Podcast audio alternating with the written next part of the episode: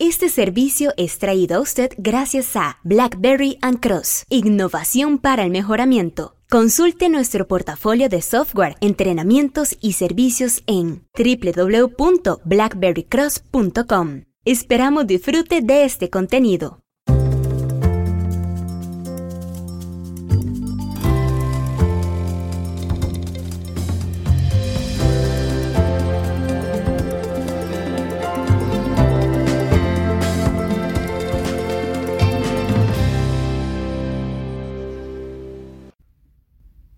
Tienes problemas, lo que tienes es una obsesión con la normalidad.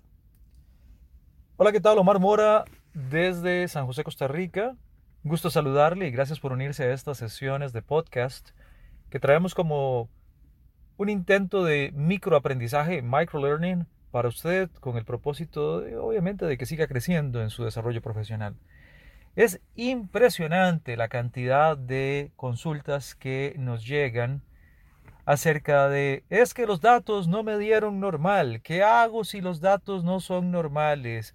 Transformé mis datos porque no me dieron normales. Yo, vamos a ver, es un tema que en este podcast no lo cubriremos de forma completa. Usted está invitado, invitada a explorar nuestro sitio web, especialmente nuestro blog que es i4is.blackberrycross.com. Tenemos entrenamiento certificado de eh, este tema qué hacer con problemas de normalidad.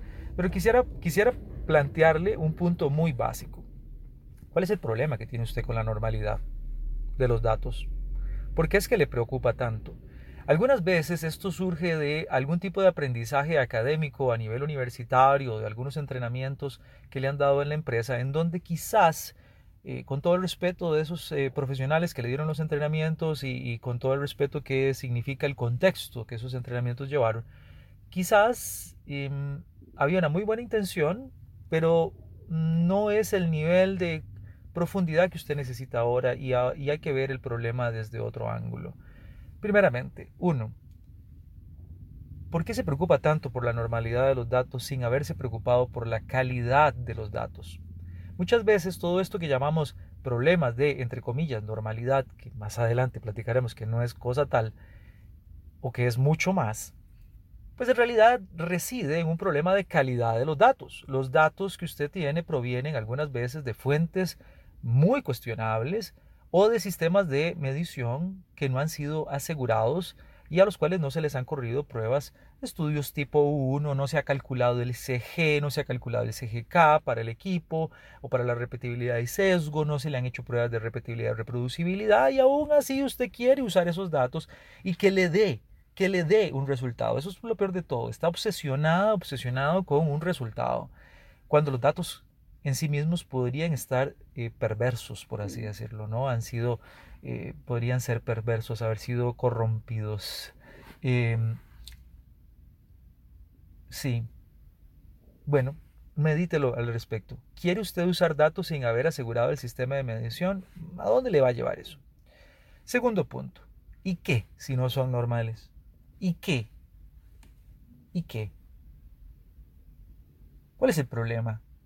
Vea, nuestros colegas de Vose Software, eh, creadores del software Model Risk, entre otros, documentaron eh, ya por el 2007 un poco más de 115 distribuciones de probabilidad.